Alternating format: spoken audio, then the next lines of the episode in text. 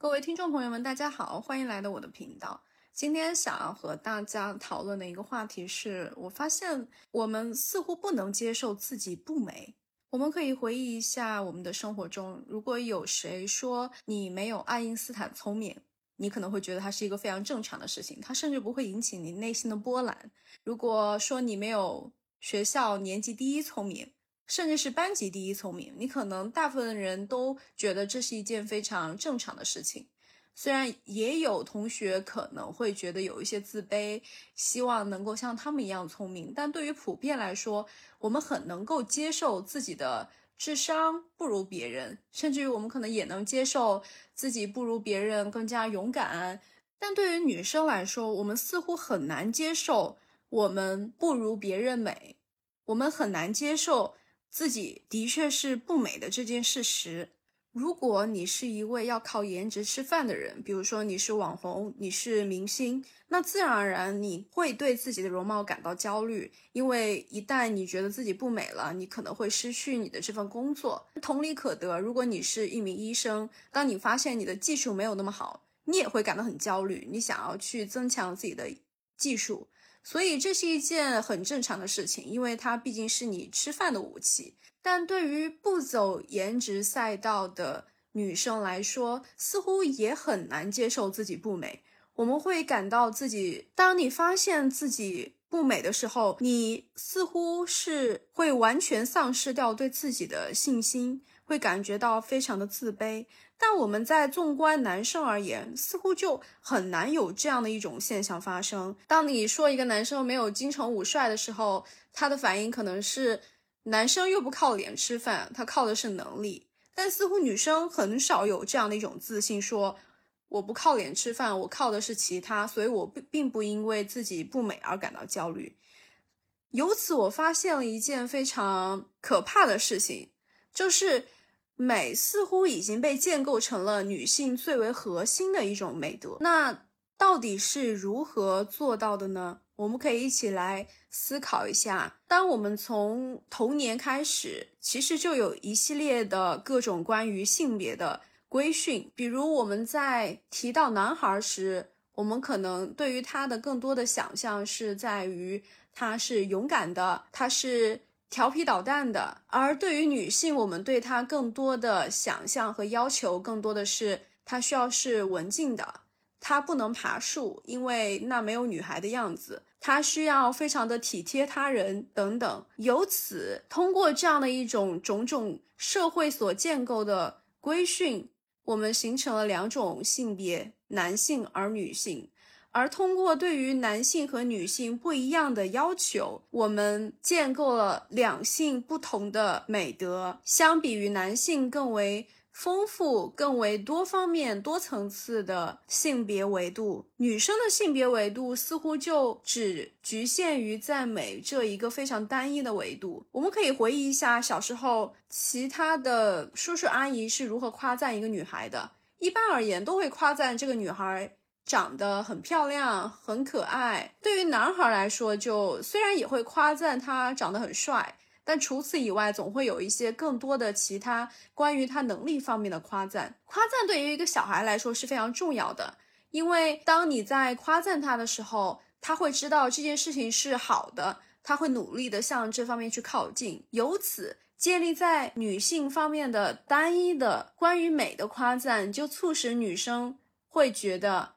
美是我最重要的一件事情，而到了青春期，青春期是一个男生女生身体、心理不断的去发展和成长、成熟的一个阶段。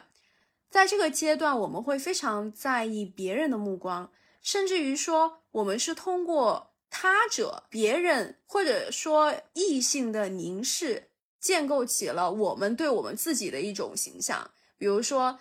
当我们听到别人对我们的夸赞是你长得很帅很美，那我们也会倾向于自己，哇哦，原来我们是很帅很美的。但是如果这个时候有人对你说你长得不好看，那你就会感到很难过，因为你会觉得原来自己的形象是这样的。虽然男生和女生都会通过他者的凝视建立构起自己的形象，但不同的是，在童年时期，男生由于被鼓励去更多的探索自我。他不被限制的去参与更多的活动，由此他的自我的意识其实会比女生是发展的更好的。但女生更多的是经常是被压抑的，因为她要求你是一个很文静的一个形象，你需要是安静的、体贴的。在这种过程中，你自我是没有被丰富的发展的。而到了青春期，当女生的自我意识没有充分的有一个初步建构的时候，他者的凝视又过于的强大，于是几乎是完全占据了他对自我的一种评价。于是他只能通过一个外界对自己的想象来建构起自我的意识。而我们可以回忆一下，在青春期，我们对异性的想象更多的就是建构在他的外表上面的。我们发现，长得漂亮的女生似乎更加容易吸引他者的眼光，而长得相对没有那么好看的。女生就很容易受到异性的羞辱，比如说肥婆一种身材羞辱，比如说丑八怪一种容貌上的羞辱。虽然这样的羞辱是非常没有礼貌的，但是我们可以回忆一下，其实首先老师是很难去识别这样的一个羞辱，因为可能觉得告诉老师是不是一件小题大做的事情，又或者他发生一些非常日常和。或者是说很隐蔽的一个方式，也因此，男生对女生这样的一种羞辱似乎被默许，甚至说纵容了。而女生接受到了这样的一种信息，通过这样的一种正反馈和负反馈，我们又再次加强了女性与美之间的一种关联。与此同时呢，基本上大家上初中都能够使用手机了，在那个时候，我们在社交媒体上总是能看到很多人在夸大。美对于女性的一种重要性，比如说，如果你长得够美，你似乎就能够享受很多的便利，可能别人给你让个座，或者排队的时候让你站前头，或者是说是，似乎在工作领域能更好的被上司给看到之类的。与此同时呢，它也不断的在加剧美的单一标准，因为它所抛出来的。美丽的女性形象总是那一种，比如说大家现在诟病的白瘦幼审美。那通过以上的这样的一种流程和方式，美就变成了我们女性最核心的一种美德。由此，它也导致了女性当前的一种困境。首先，它让女性变得更加的脆弱，因为女性对自我的评价完全是建立在一个外界的标准之上的。都是建立在你够不够美这样的一个标准之上的。一旦你发现自己似乎不在这个标准，比如说你没有那么美，你就会觉得很自卑、很受伤。而一旦别人夸奖你美，你才会感觉到啊，原来我是有价值的，我是能够被看见的。但问题就在这上面了，即便是你符合一些美的标准，但这个世界总是有比你更美的人存在。而一旦发现这些更美的存在，你又会感觉到自己是脆弱的，因为在一种外界的评价体系上，你永远没有办法达到一种真正的满足，因为这个评价标准、这个裁判是掌握在别人手里的。这也是为什么，其实那些容貌焦虑更严重的，不是容貌平凡的人，反而是那些长得还蛮漂亮的女生。第二呢，它让女性的形象显得更加的单薄了。因为我们对女性所有的想象都是建构在美这样的一个标准下的，即便是我们在夸奖别人，大家回忆一下啊，这个女生很有力量，她有肌肉，似乎大家也会倾向于夸赞她，哇，你好美啊！又或者说这个女生她做了一件非常有意义的事情，了完成了一种善举，比如说他是救了一个人，作为一个医生，他上课很好，他是一名很优秀的老师。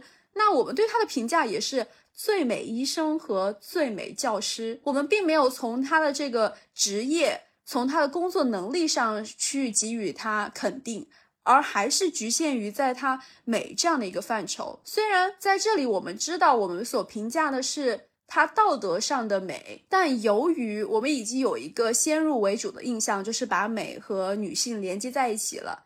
通过这样的一种夸赞，我们。似乎就更加加强了这样的一种连接，而忽略了她可能真正更加有力量的那一面，她的勇敢，她的有职业操守，她的坚强，她的有决断力等等。而第三个困境就是这场关于美的谎言似乎变成了对女性的一种大型 PUA 现场。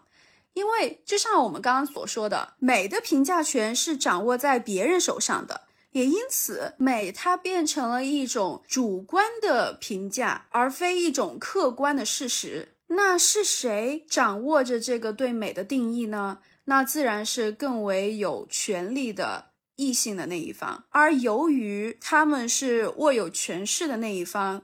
所谓关于美的知识是建构于在他们对于美的定义下的。今天的 A 四腰，明天的漫画腿，一旦你发现自己没有，你就会容易感到原来自己是不漂亮的，原来自己是不符合这样关于女性的一种定义的。我们会因此而感到受伤和自卑，而处在这样的状态下，我们就会更加容易受到他者的支配。这个他者有可能是社会，但更容易对我们产生影响的就是我们的父母以及我们的伴侣。那作为女性，我们又能够如何去破除当前的一种局面，走出我们现在所处的困境呢？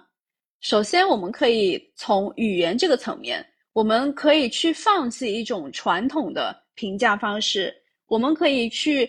多维度的去夸奖一位女性，比如说，如果你是老师，你就不要只是夸奖一个女生她好看，你要更多的去夸奖她一些更利己的层面，比如说她是勇敢的，她是善于解决问题的，她是有决断力的。而即便是如果你想要去夸赞一位女性很漂亮，因为有些女性她的确就是很漂亮，那你可以去夸赞她的品味，夸赞她。今天的搭配很漂亮，而不只是她外表这样一种不可改变的一种东西。其次呢，每一个人都应该具备这样的一个意识，就是即便你真的是美的，美它也只能去带来一些小恩小惠。它能给你带来什么呢？你差那几分钟排队吗？又或者是说得到那些异性的目光又能如何呢？更有可能是他们那些目光还会导致你一种。被骚扰的感觉，一种目光的侵略，而只有能力才能够带来更现实、更丰厚的回报。比如说升职加薪，对吧？你能够解决生活的一种层面，你也能让自己的生活而变得更加的幸福。但这些都是我们在过去很少人会告诉我们的，因为女性的更多的价值是跟家庭和更生育绑定的。美，这就是一个非常直观的去评判你的。生育能力的一个标准，因为你漂亮，那可能你生下的小孩也会很漂亮。你漂亮，你能带给男性更多的性方面的价值。对于你本人而言呢，能给你带来一些什么样很明显的好处吗？其实很难去有非常大的一个好处的。即便是有些女性想要凭借自己的美去跨越阶级，那大家可以数一数。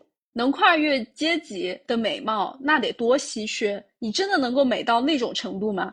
那对于我们大部分女性而言是没有办法的。甚至于，即便你凭借自己足够美貌挤进了他们这样的一个圈子，而当你除了美丽一无是处之后，你也只会变成一个他们的猎物而已，因为他们最不缺的就是美色了。好，第三就是行为上，我们可以要充分的去发展。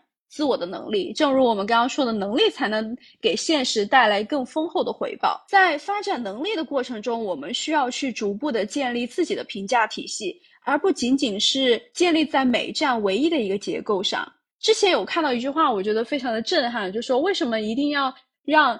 女性的评价都只是基于美这样一个事实上呢，就是因为你将自己的弱点暴露在一个外界的评价标准上，你就会更加脆弱。而一旦你能够去充分的发展你自我的能力，你就会变得更加的自信。因为所谓的自信，其实就是你要相信自己能够去解决问题，你相信自己有解决问题的能力。与此同时呢，它其实是一个正反馈，因为一旦你感到自己很自信了。你也会更乐于去不断的去发展自我，去开发自己新的潜能。也因此，最后想要给大家带来的建议就是，我们可以如何去发展自我的能力？因为能力有很多种嘛，但哪些能力对于我们目前当前是最重要的呢？其实就是关于解决问题这一方面的能力。我把它分为了三个层面。第一个层面是你是否能够去直面问题。我们每一个人都会有每一个人各自的问题，我们也在生活中面对着不一样的问题。但很多人在面对问题的时候，他的第一反应不是去直面它，而是去否定它。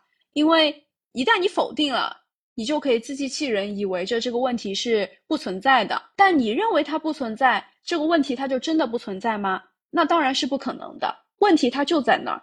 不论你是否选择去直面它，它都永远在这儿。与其去否定它，不如去拿出我们所有的勇气去先去直面它。但第一步其实是非常困难的，因为这样的勇气也是需要大家去不断的去练习的。好，当我们愿意去直面问题了，那来到第二步，我们就需要去想办法去解决它了。解决问题的能力是非常。重要的，我不知道大家有没有最近在看那个《再见爱人》这样的一个呃综艺吧？然后里面的这个综艺，其实你可以看到很多的人，他们是。倾向于逃避问题的，他们没有解决问题的能力，这也是为什么他们的婚姻中存在着很多的矛盾。他们知道，但他们无力去解决，于是他们就只能选择去逃避了。但逃避问题无法给现状带来任何的改变，你只是在短时间内给予了自己的一个心理的安慰。但既然是问题，它总有一天会爆雷的。一旦爆雷了。一旦它以一种不可控的方式呈现在你面前，逼迫着你一定要去解决的时候，你就把自己陷入了一种被动的层面，你没有办法去有足够的时间和有足够的思考去更好的去解决它，而是只是想着被动的赶紧让自己的生活恢复成原来的模样。那在这种情况下，可能问题就很难真正的能够被解决掉，所以主动的去解决问题，也是为了把这样的一种主动权掌握在自己的手中。当你掌握了这样的主动权，你会觉得自己的生活、自己的人生是可控的。而一旦你选择逃避的话，它就会变成不可控的事情了，也因此它就会给你带来一种更大的心理负担。最后，当你终于解决了问题的时候，第三步非常重要的时候，你一定要去反思以及去。改变这样的一个现状，我们总是能够看到，比如说有些女生在谈恋爱，总是会陷入同一种困境。刚刚跟一个渣男分手，然后接下来她找了一个新的，然后又是渣男，又是几乎是同样的一种情感的问题。那就为什么呢？就是因为即便她跟上面一个渣男她分手了，她没有去思考他们之前的这段关系的问题在哪儿，什么问题是男方的问题，而什么样的问题又是自己的问题。他不去反思，不去从这样的失败中去总结经验和教训，那么他一定会重蹈覆辙的。与此同时呢，我们也可以看到很多的女性，尤其是遭受家暴的女性，她很难去离开这个家暴男。那为什么呢？也是因为她习惯了这样的一种被打的局面，她会觉得维持现状就是一种最好的方式了。因为习惯的力量是很强大的，而一旦改变，你可能就是面对着未知。未知就会让人产生很多的恐惧。那我们试想，即便是你改变了，那最差的结果是什么呢？